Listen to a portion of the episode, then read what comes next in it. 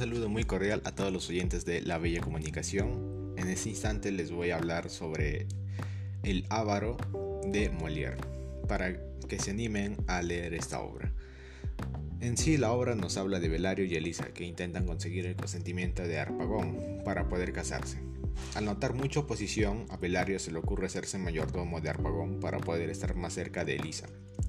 Cleante, quien ayuda a Belario, siempre peleaba con su padre debido a problemas de dinero, y a su vez él ya se había enamorado de Mariana, quien era una nueva chica en el vecindario.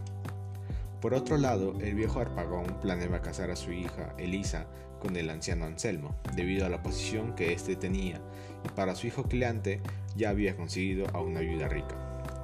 Por su parte, él tampoco era ajeno al amor, y es por ello que se fija en Mariana, los hijos de Arpagón, al enterarse de estos planes, se desesperan, y Belario finge darle la razón a Arpagón mientras pensaba en alguna estrategia.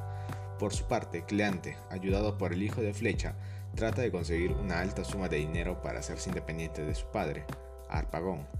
Con este fin se dirige a Simón, quien le promete ponerlo en relación con un usurero, quien resulta ser su propio padre.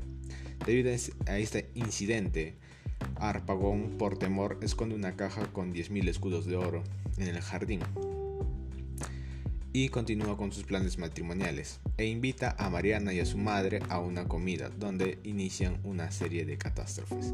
En primer lugar, descubre que su hijo está enamorado de Mariana y que no está dispuesto a dejarle un lugar debido a que el amor de Arpagón no es correspondido. También se entera del robo de su caja, la cual es sustraída por Flecha.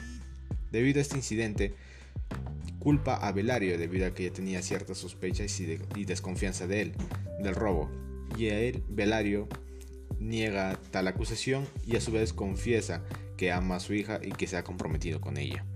Arpagón, en un ataque de ira, hace que intervenga la justicia, pero llega el señor Anselmo, quien resulta ser el padre de Belario y Mariana.